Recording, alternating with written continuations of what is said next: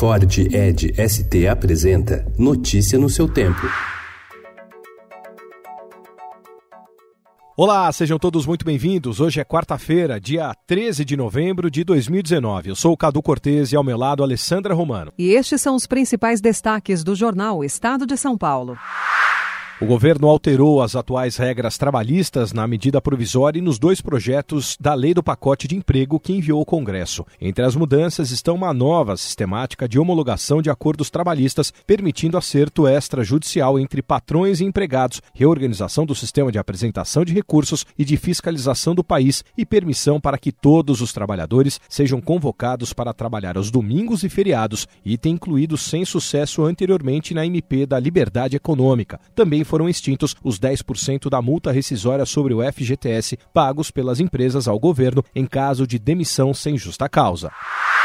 O presidente Jair Bolsonaro anunciou que deixará o PSL e fundará a sigla Aliança pelo Brasil. A estratégia prevê o reforço do enfrentamento com o ex-presidente Lula. A avaliação é de que as disputas para as prefeituras em 2020 serão fundamentais para consolidar o projeto de derrotar o PT e a esquerda, pavimentando o caminho para a eleição presidencial de 2022.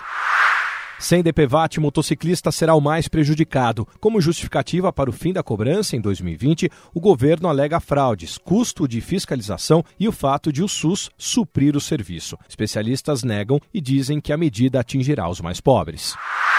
A partir de dezembro, a taxa mínima de juro da Caixa no cheque especial cairá de 9,99% para 4,99% ao mês. O corte vem no momento em que o governo pressiona bancos a repassar a redução da Selic.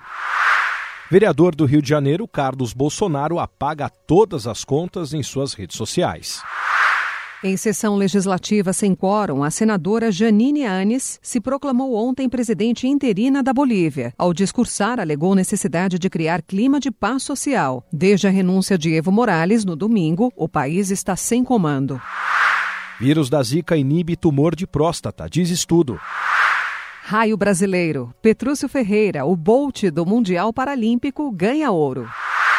Musicais no Museu. Exposição no MIS reúne material de mais de 200 filmes nacionais e estrangeiros. Tesouro Histórico. Parte da coleção IOSP é cedida à Pinacoteca, incluindo Palmeiras, de Tarsila do Amaral. Notícia no seu tempo. É um oferecimento de Ford Edge ST, o SUV que coloca performance na sua rotina até na hora de você se informar.